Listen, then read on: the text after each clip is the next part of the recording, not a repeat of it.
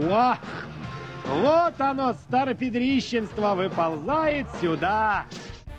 Бодрого времени суток, господа, и добро пожаловать на подкаст Rest in Pism. Очень важный для меня выпуск, потому что он будет открывать серию подкастов по истории освещения рестлинга в России. От имперских времен до наших дней. Каждый новый выпуск этой рубрики будет выходить раз в две недели. Подкасты будут включать в себя как историческую часть, так и аналитическую, а также, надеюсь, на несколько интервью. Сегодня гостями подкаста выступят известные вам комментаторы рестлинга Валентин Нарчук и Сергей Пирожкин, с которыми мы рассмотрим первые попытки представить профессиональный рестлинг русскому человеку от 19 века до 2003 года. Однако на лекцию рассчитывать вам не стоит, так как информации по этим периодам настолько мало, насколько это возможно. Итак, Pism – История освещения рестлинга в России, глава 1 Попытки насадить рестлинг сверху.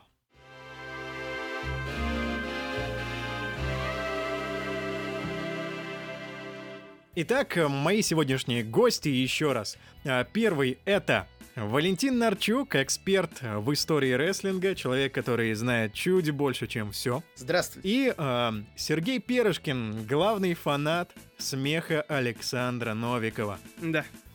Сейчас начнется скучная часть подкаста, где я буду цитировать Википедию, и мои коллеги смогут дополнять ее, если знают чуть больше, чем то, что там написано. А, как рестлинг вообще появился в России? Если можно, конечно, французскую борьбу считать рестлингом, то это еще 19 век. А, я думаю, некоторые из вас могли видеть фильм «Поддубный», и он довольно ярко описывает, что там происходило. Но э, это мы оставим как факт, это не то, что мы будем расследовать, это не то, что нас интересует в первую очередь. Впервые русский человек увидел рестлинг, узнал, что такое рестлинг, хотя ему, его об этом не предупреждали, а, в 1989 году, когда промоушен New Japan Pro Wrestling приехал а, в СССР со своим шоу. И тут мы переходим к Валентину. Валентин. Потому что он-то застал те времена. Да, Да, конечно, конечно. Я помню этот, это время, да, перед Новым годом 90-го э, года. Но если серьезно, то это все было связано с тем, что в то время японские промоушены, не только New Japan, обратили внимание на советских борцов э, и решили их использовать у себя, подписать контракты. Да, понятно, что началось тяжелое время в советском спорте, и люди, которые могли найти такую работу, неплохо оплачиваемую, с радостью на это соглашались и ехали в Японию выступать. Но Антонио Иноки, э, на тот момент владелец, да, я вообще основатель New Japan, он, как всегда, был самый амби- амбициозный из всех, он многие пытался вещи провернуть, и в том числе привести New Japan в Москву. Насколько я помню, особого успеха это шоу не взыскало, э, зал был заполнен довольно скромно, и, насколько я помню, это шоу потом показали на канале «Дважды два», на самой первой его версии, потому что «Дважды два» это вообще был первый коммерческий частный канал, э, еще, получается, даже в СССР, да, если говорить так официальными терминами. И, по-моему, там это шоу показывали, но без кейфеба. То есть там сразу выдали то, что эти матчи постановочные, с заранее прописанным результатом. Самой записи, именно советской трансляции, насколько я знаю, нет – есть э, короткая запись на японском языке, ее, в принципе, несложно найти, то есть там не все матчи, но, в принципе, там выступал ростер Japan того времени, плюс несколько советских борц- борцов. Наверное, самый известный среди тех, кто до сих пор выступает, это Джушин Лагер. То есть вот Джушин Лагер, который только сейчас завершит карьеру, он уже в то время выступил в Москве. Но еще Бам-Бам Бигелов и Антонио Иноки из э, Ну да, да. Тех, кто на слуху. А, вообще, а, ведь э, не сначала прошло шоу в Лужниках, а, то самое, в 89 году, а потом а, русские рестлеры поехали покорять мир. А, а, как я понимаю, до шоу в Лужниках Иноки приезжал и заключал соглашение с Го Госкомспортом СССР и взял а, в Додзио Нью-Джапен четырех борцов. Это у нас кто получается?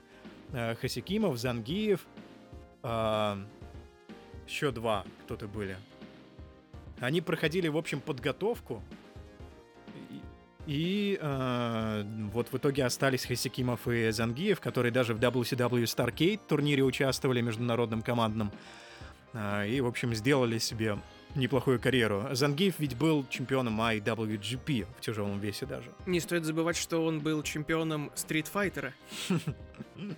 Да, он послужил э, таким как бы э, основой для этого персонажа потом в Street Fighter, да. Мне вот интересно, были ли какие-то финансовые споры на эту тему? Ну, а в, чё, в чем здесь спорить? Они заключили соглашение о шоу.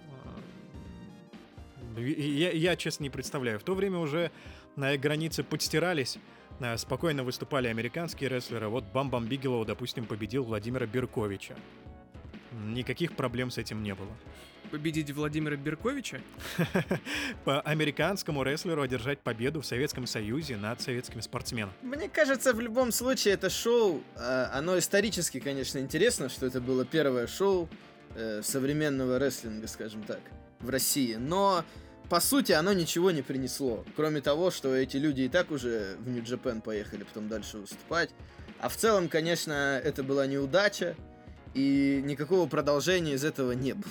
Но неудача была еще почему? Вот ты сказал, что зрителям заранее объявили, что кейфэп. Э, насколько я помню, э, им наоборот не объявляли, что это кейфэп. И они поэтому на арене себя так странно вели. Они вообще не понимали, что происходит. Нет, я имею в виду, я говорил про телевизионную трансляцию, я читал а про это. Я не, на, на самой арене, конечно, вряд ли объявляли. Да, просто я, я, я наслышан, что именно на арене зрители с таким недоумением смотрели из-за того, что им сказали, что будет фестиваль... Э, как там, Martial Arts э, фестиваль, то есть смешанных единоборств, а им, им привезли Бам-Бам Бигелоу. И поэтому они немного странно на все это реагировали. Но, кстати, реакции были. Из того, что я видел, э, некоторые вырезки из советского эфира. Э, в общем, это все равно интересно. А, я думаю, мы можем оставить ссылку в описании, если найдем какие-то записи, если вам будет интересно ознакомиться.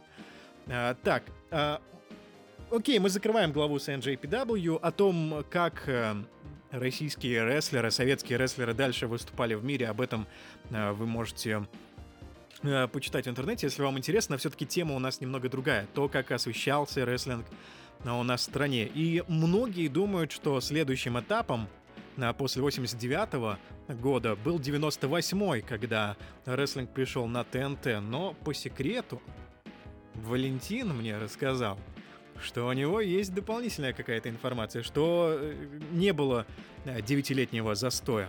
Ну, на самом деле, это все связано с одной вещью, которую многие даже не считают рестлингом. Э, так называемое бушидо или бусидо. Потому что, в принципе, это тоже профессиональный рестлинг, просто более реалистичный стиль, да, но там результаты тоже были прописаны заранее. И было несколько промоушенов, которые, скажем так, работали в таком стиле. Э, некоторые были более с ограниченными правилами, там, с раундами и так далее. И вот как раз вот это, UWFI, вот это показывали конкретно по телевидению. И насколько я знаю, многие это воспринимали всерьез, то есть тут как раз э, это можно было воспринять э, как будто это по-настоящему, да, и сам стиль матчей это предполагал. Если я ничего не путаю, эти выпуски даже можно отрывочно где-то найти в интернете сейчас. Да, особенно более современные, потому что их потом на 7 ТВ показывали. Угу. Но на 7 ТВ показывали их, когда они уже новыми не были. То есть сами шоу были 90-х годов, а на 7 ТВ их просто как архивные записи показывали и комментировали заново. Э, но, по-моему, в 90-х они тоже были, просто сейчас мне сложно сказать, где именно их показывали. Э, по поводу другого рестлинга, также японского, еще, наверное, самая интересная фигня, которая произошла. Правда, я сомневаюсь, что это показывали где-то в эфире в России. И, скорее всего, вообще нигде не показывали. Но раз уж мы про это заговорили, в 94-м, по-моему, году FMW это хардкорная федерация 90-х годов японская, которая потом во многом послужила примером для Пола Хеймана и CW. В FMW выступал э, дзюдоист Григорий Веричев, если так правильно произносится, потому что на русском я уже не помню как. Ну, можно загуглить, я думаю. И они решили, раз у них есть русская звезда, провести несколько шоу в России.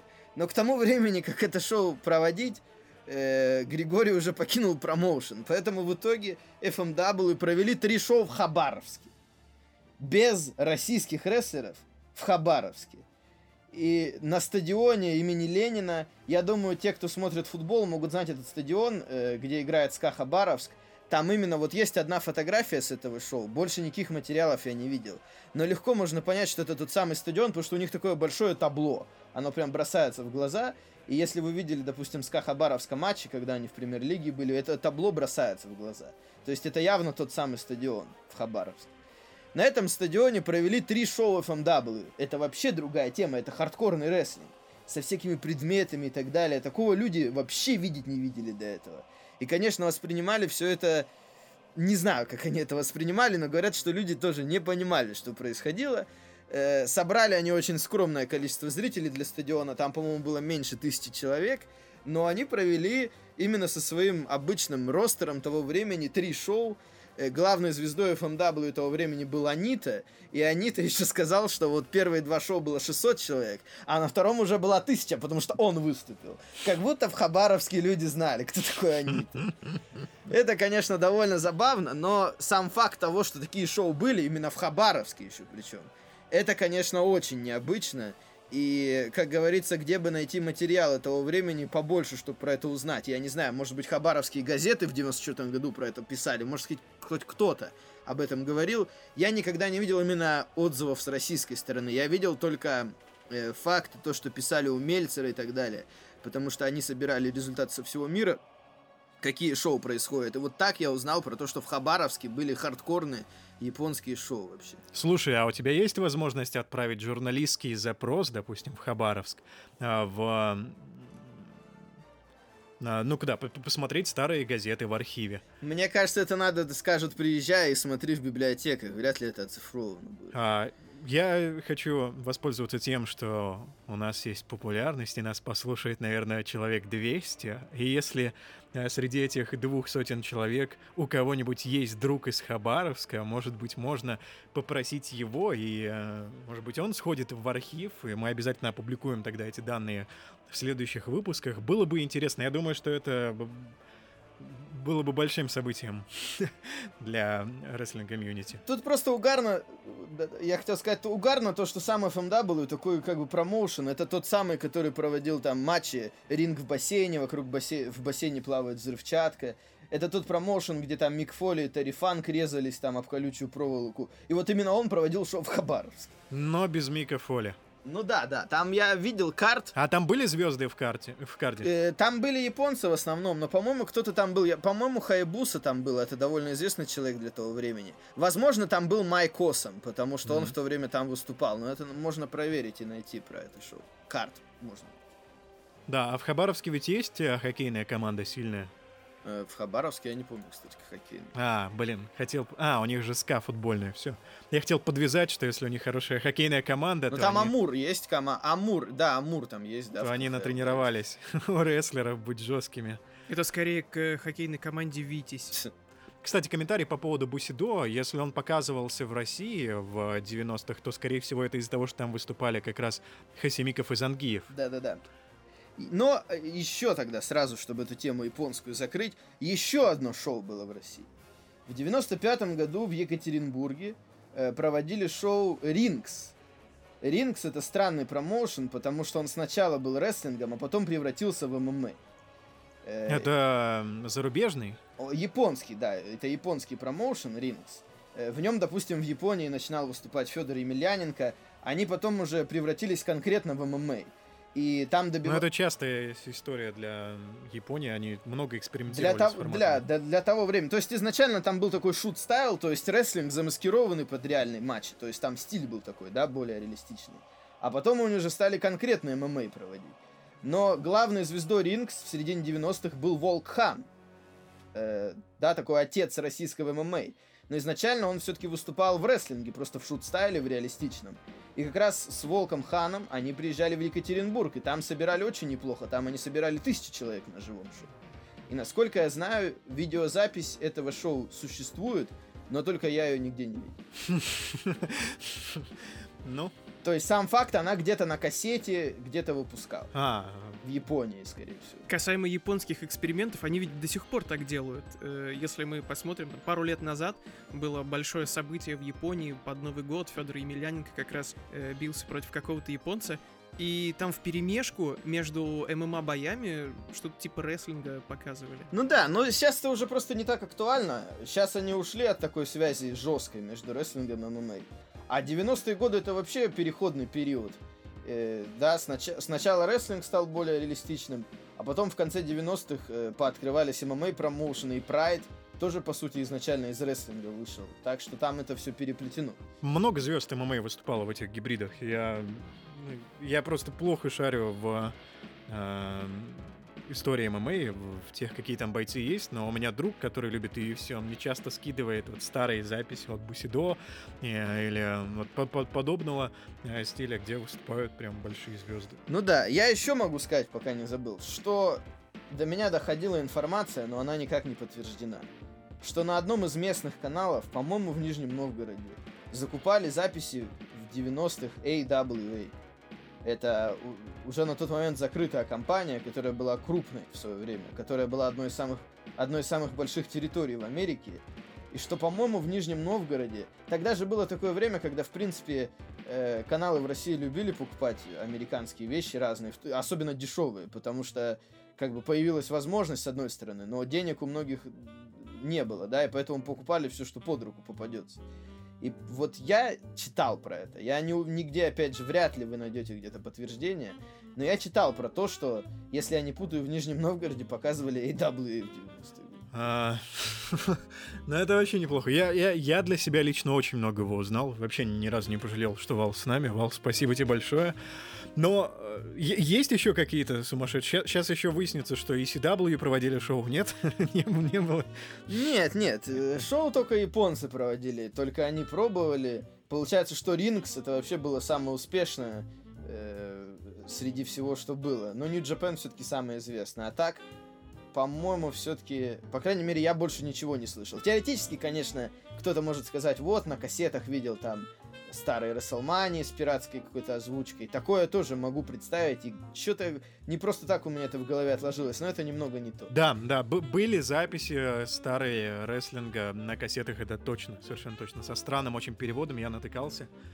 А, Мне только матчи UFC попадались в то время. А, ладно, ну тогда э, переходный период между NGPW и трансляцией на национальном телевидении, на федеральном телевидении мы закончим. Итак, 98 год.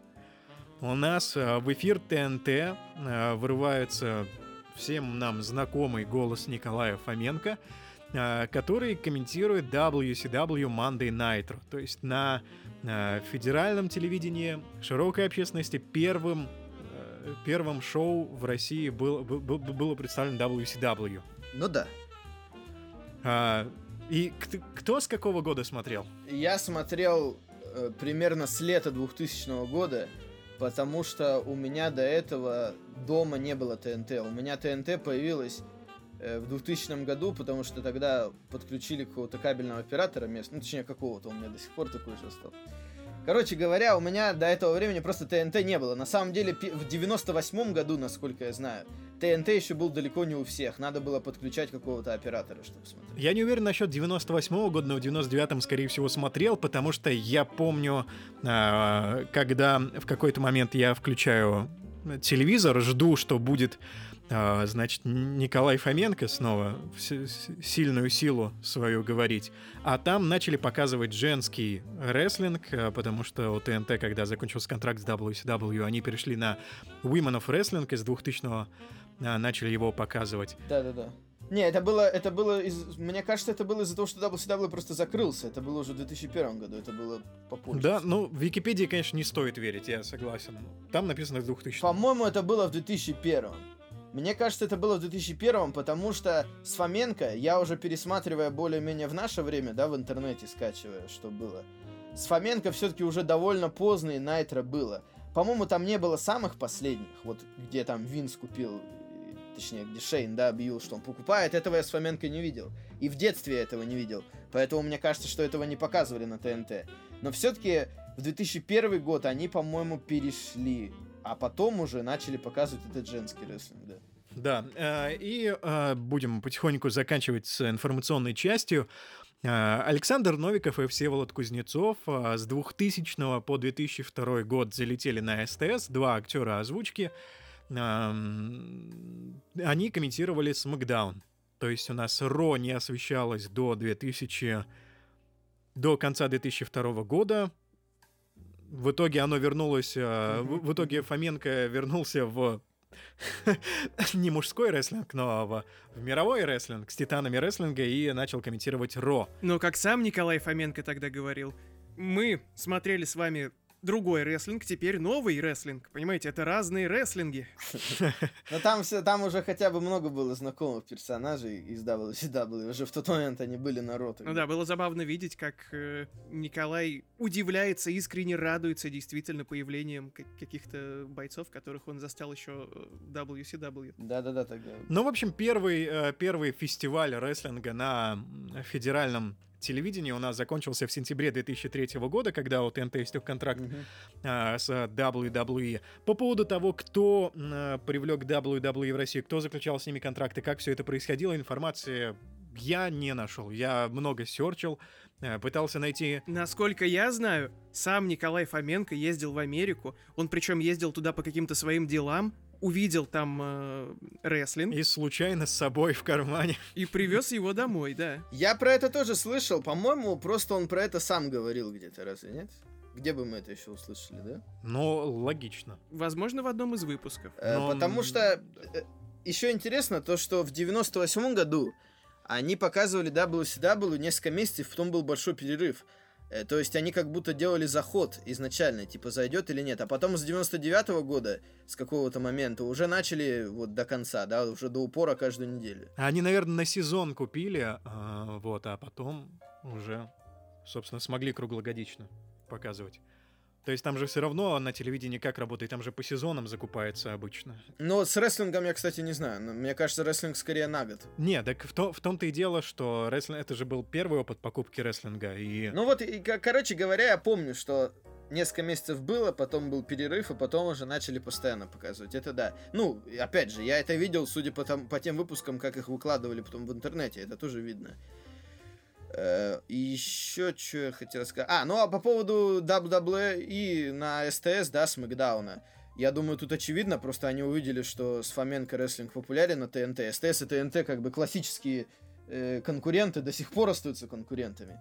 Они увидели, что там зашел рестлинг, они решили купить себе рестлинг, и, собственно, купили, логично, WWF. Я не знаю, почему они Смакдаун, а не Ро купили. Может быть, дешевле был Смакдаун просто. Это, конечно... Скорее всего.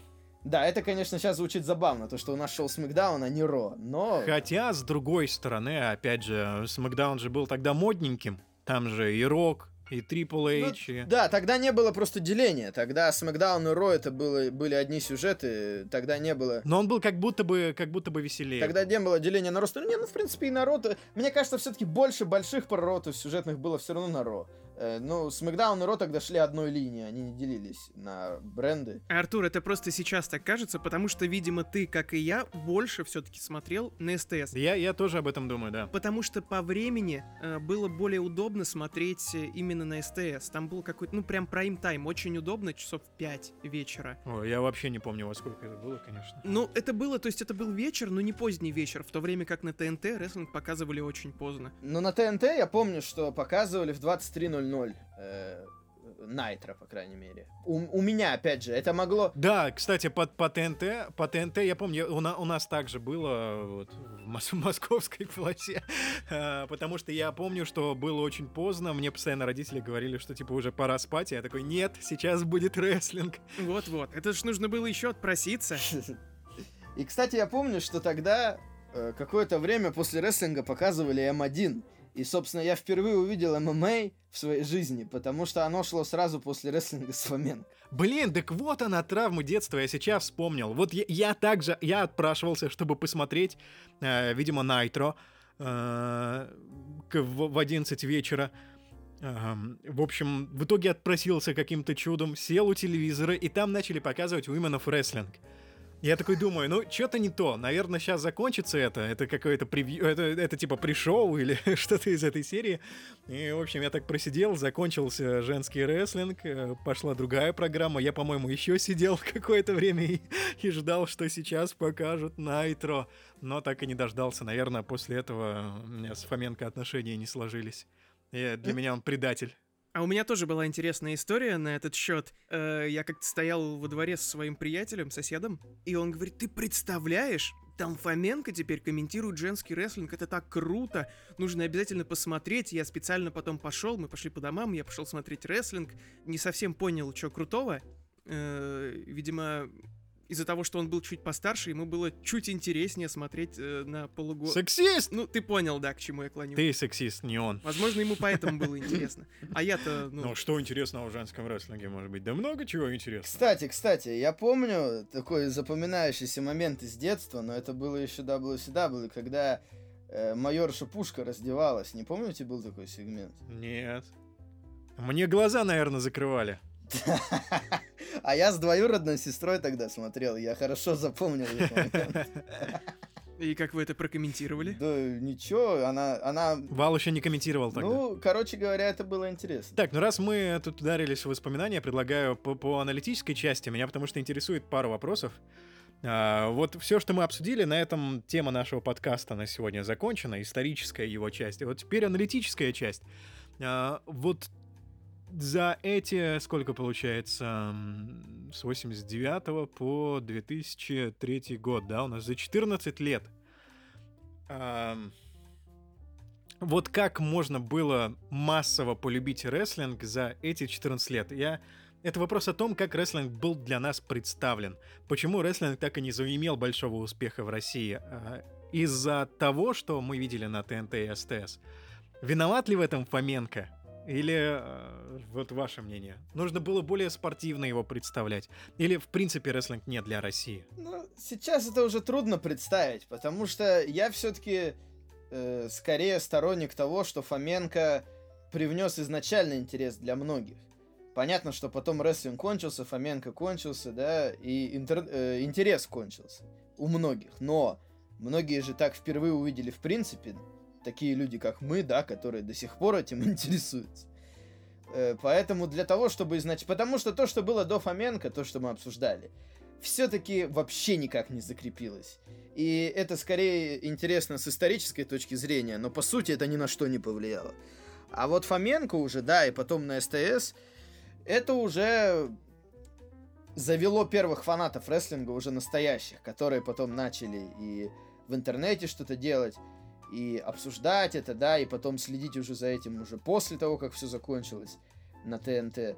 Поэтому сложно судить, насколько стоило это подавать по-другому. Я не уверен, что это просто бы имело такой же успех, если бы это был не Фоменко, если бы это был другой стиль. Но тогда и на другом канале, наверное, надо было бы показывать, если бы это был более спортивный стиль. Ну вот как-то сейчас это уже тяжело просто представить. Кстати, еще я кое-что вспомнил. А вы помните на ТНТ, после того, как уже все кончилось, в году 2004 получается, показывали потом документальный фильм про то, как рестлинг вообще работает. Там показывали какой-то инди-промоушен за кулисами, как рестлеры матчи продумывают. Вот я хорошо запомнил, что уже после того, как все кончилось, э, показали фильм, э, да, такой раскрывающий секреты рестлинга. И я его посмотрел в то время, и как-то это меня вообще не разочаровало. Я посмотрел, думаю, блин, оно даже так интереснее. Как-то это меня в то время, сколько лет мне было, 10 или 11, как-то меня это вообще не тронуло с плохой точки зрения. Мне наоборот только интереснее стало. Помню, как э, во времена, когда мы повторно все вместе увлеклись э, этим видом спорта, если это можно так назвать, я помню, что я нашел этот фильм, он был в плохом качестве в каком-то, я нашел хорошее качество, совместил озвучку с, с российского телеканала, и выкладывал куда-то, чтобы люди посмотрели. Я вообще, на самом деле, так расстроился, когда узнал, что рестлинг не настоящий, но смотреть не перестал. Это уже было чуть-чуть попозже. Об этом в следующем выпуске нашего подкаста. Моя любимая тема это угорать над Саней Барыбиным, потому что он даже НФР смотрел, еще не зная, что это не по-настоящему. Я вообще не могу представить, как это можно было сделать всерьез. Как вообще можно по-серьезки смотреть НФР? Нет, в, в смысле уже в таком возрасте постарше, и как бы, ну, это же очевидно уже совсем. Я даже, мне кажется, у меня даже не было одного момента, где бы я конкретно узнал, вот кроме того фильма. То есть еще до фильма, я же все-таки с людьми разговаривал, с родственниками, со своими. Э, как-то не было у меня особого э, разочарования, вообще мысли о том, по-настоящему или не по-настоящему. Ну, не по-настоящему, ну и хорошо, как бы. Главное, чтобы смотреть было интересно. Меня больше бесило тогда, что мне все пытались это доказать так отчаянно. Навязывали.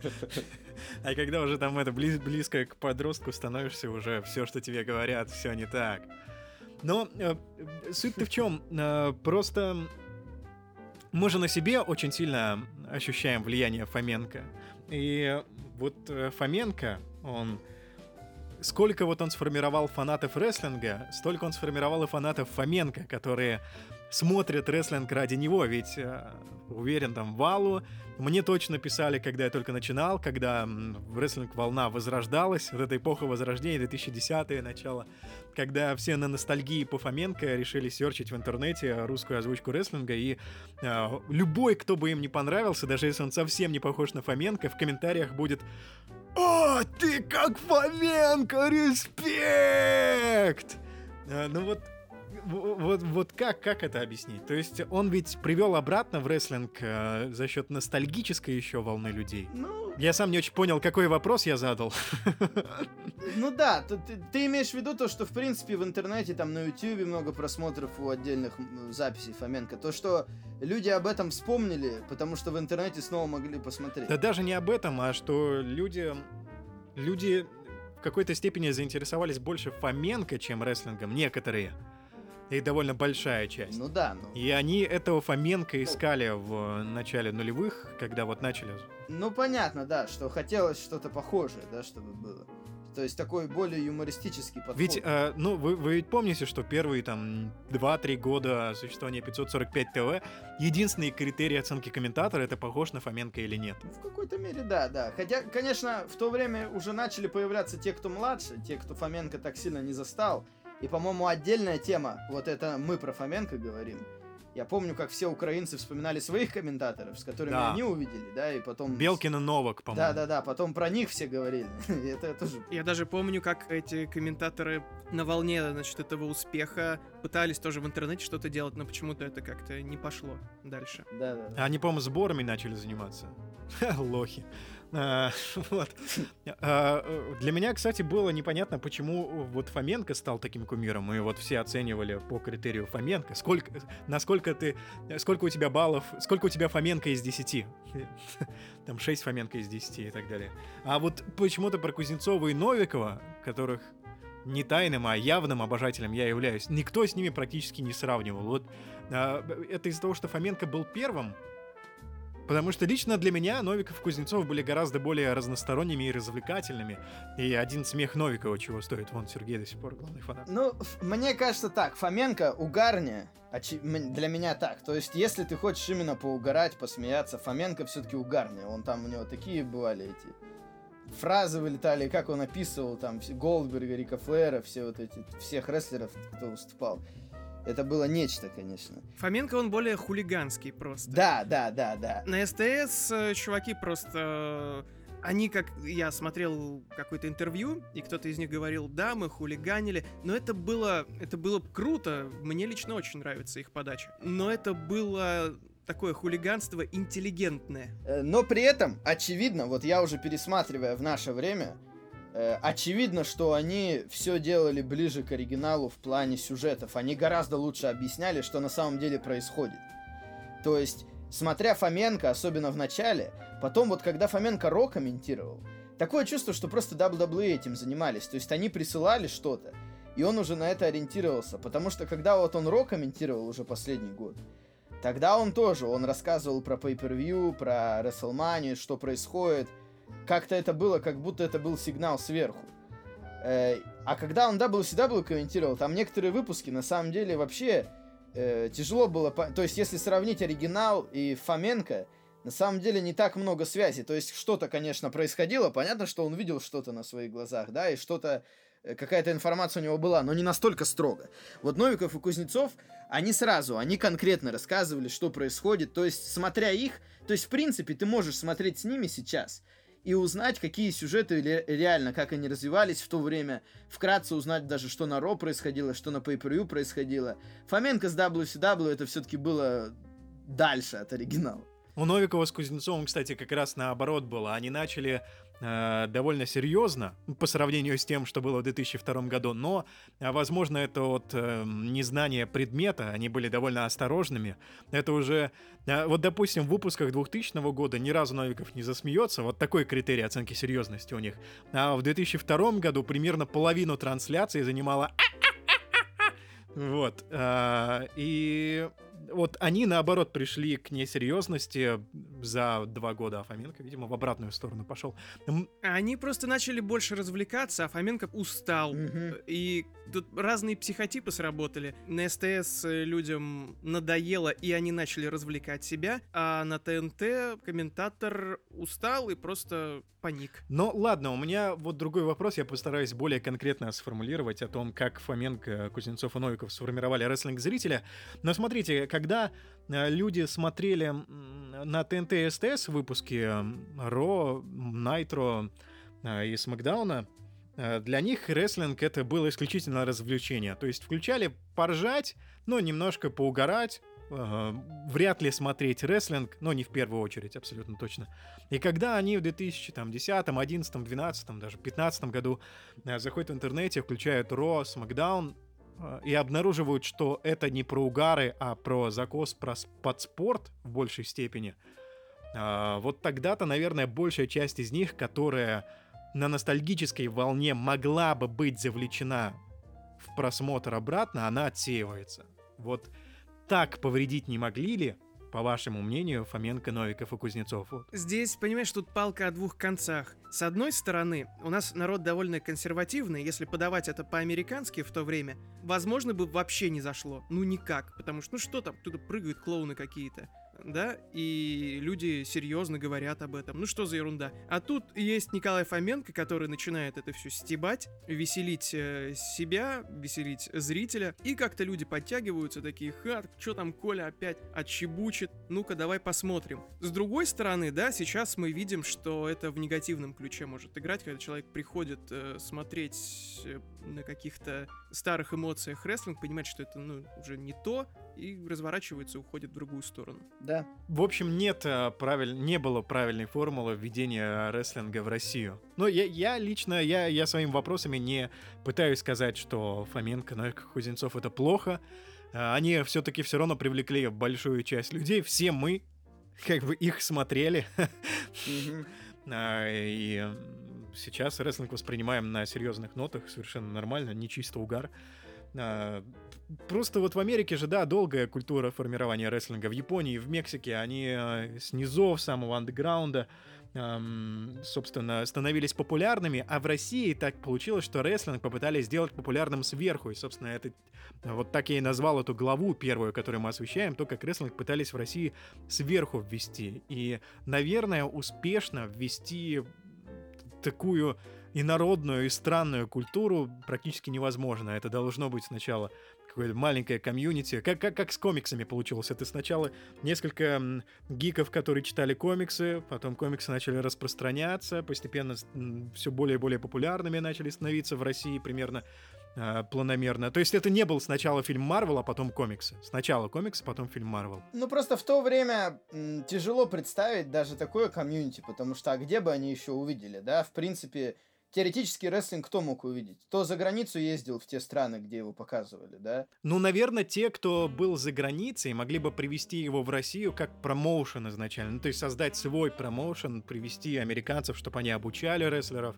Но, опять же, насколько это было бы успешнее, мы предположить не можем, я думаю. Кому, слушай, это было надо тогда вообще? Страна наладом дышала, и люди просто... Потому они и Фоменко и смотрели, им просто нужно Но было... В плане развлечений был полный отрыв. Да, да. Скорее всего, скорее всего, это был бы просто гораздо более долгий тогда процесс. И в таком случае, вот если бы не было тех трансляций на ТНТ, на СТС, не факт, что мы бы сейчас этим интересовались, потому что мы бы могли в, в таком возрасте э, просто об этом не узнать. А все-таки большинство фанатов рестлинга, еще особенность рестлинга в том, хотя, наверное, во многих вещах то же самое, но в рестлинге уж точно. Большинство фанатов фанатами изначально стали в детстве. Мне кажется, когда ты в детстве этого вообще не видел, все-таки во взрослом возрасте всерьез стать фанатом довольно тяжело, потому что сразу покажется, что это вообще за чушь. Да, таких почти не бывает.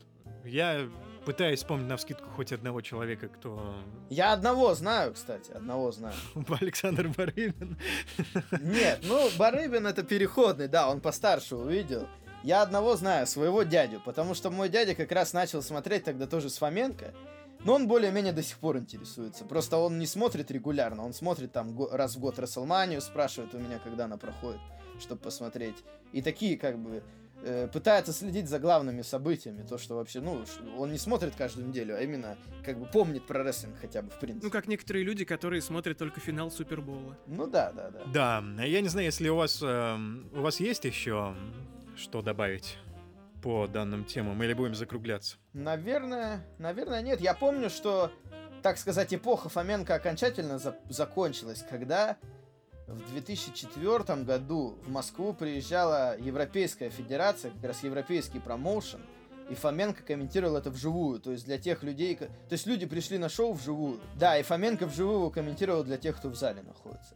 По-моему, как раз на этом окончательно Фоменко и рестлинг закончились, вот на этом. Ну, ладно, хотел забежать вперед по поводу 2017 года и возможного комментирования Фоменко. Но в итоге он же ничего не откомментировал, Да. поэтому какая разница. Но э, фанаты Фоменко будут лелеять эту мечту о том, что он вернется или реинкарнируется, будут э, писать комментарии дальше, что вот этот больше всех похож на Фоменко, а вот этот больше всех похож на Фоменко. Но, в общем, да. Э, я надеялся, не надеялся, я думал, что подкаст э, будет покороче сегодняшний. Но, наверное, неплохо, что мы разговорились. Э, Думаю, зрителям было интересно. Спасибо, Валентин, тебе. Пожалуйста, с большим удовольствием. Надеюсь, в грядущих выпусках можно будет тебя еще услышать. И, Серега, тебе тоже спасибо. Спасибо, что собрал нас.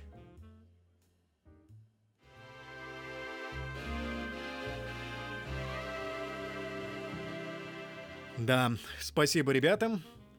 Я думаю, не только я много нового узнал из этого разговора благодаря Валентину, и в то же время еще больше я э, захотел узнать. Поэтому э, начну я с просьбы, если у вас есть какая-то информация по освещению рестлинга, по рестлинг-шоу, которые э, в эпоху проводились, о которой мы разговаривали, если у вас есть ссылки на статьи, вырезки из газеты, присылайте обязательно нам. А я, в свою очередь, попробую провести свой анализ. И если мне удастся найти достаточно интересной информации и превратить это в мини-лекцию, то я обязательно выпущу бонусный информационный подкаст к этой серии.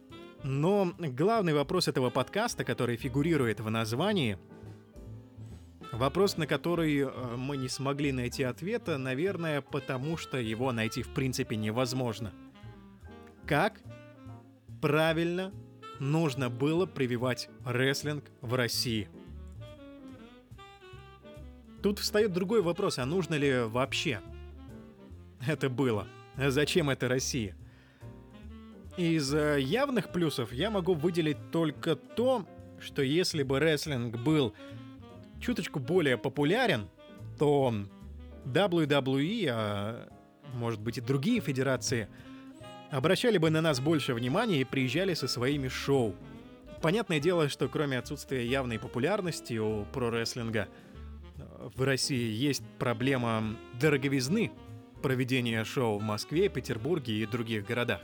Ввиду низкой платежеспособности, ввиду расстояний, которые придется преодолевать продакшн-траком, да хотя бы ввиду того, что всем бойцам Федерации придется получать визу.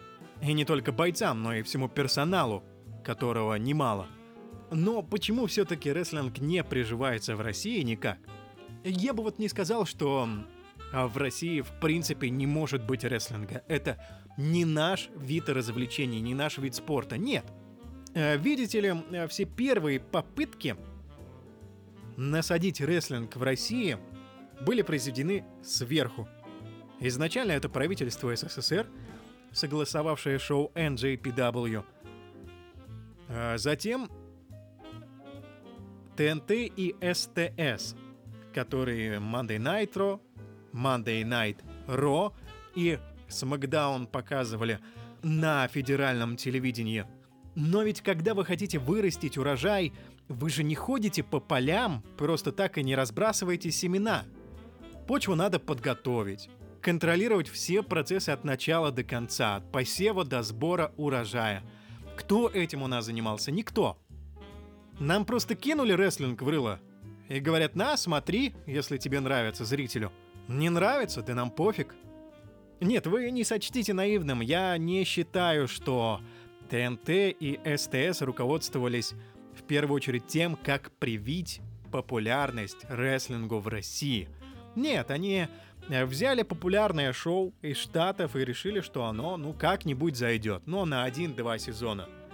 И так аудитория сформироваться не может. Поэтому и э, на самом деле попытка насадить рестлинг в России сверху — это помпезное название, но оно больше для красноречия, потому что именно насаждать никто не пытался, культуру никто не формировал.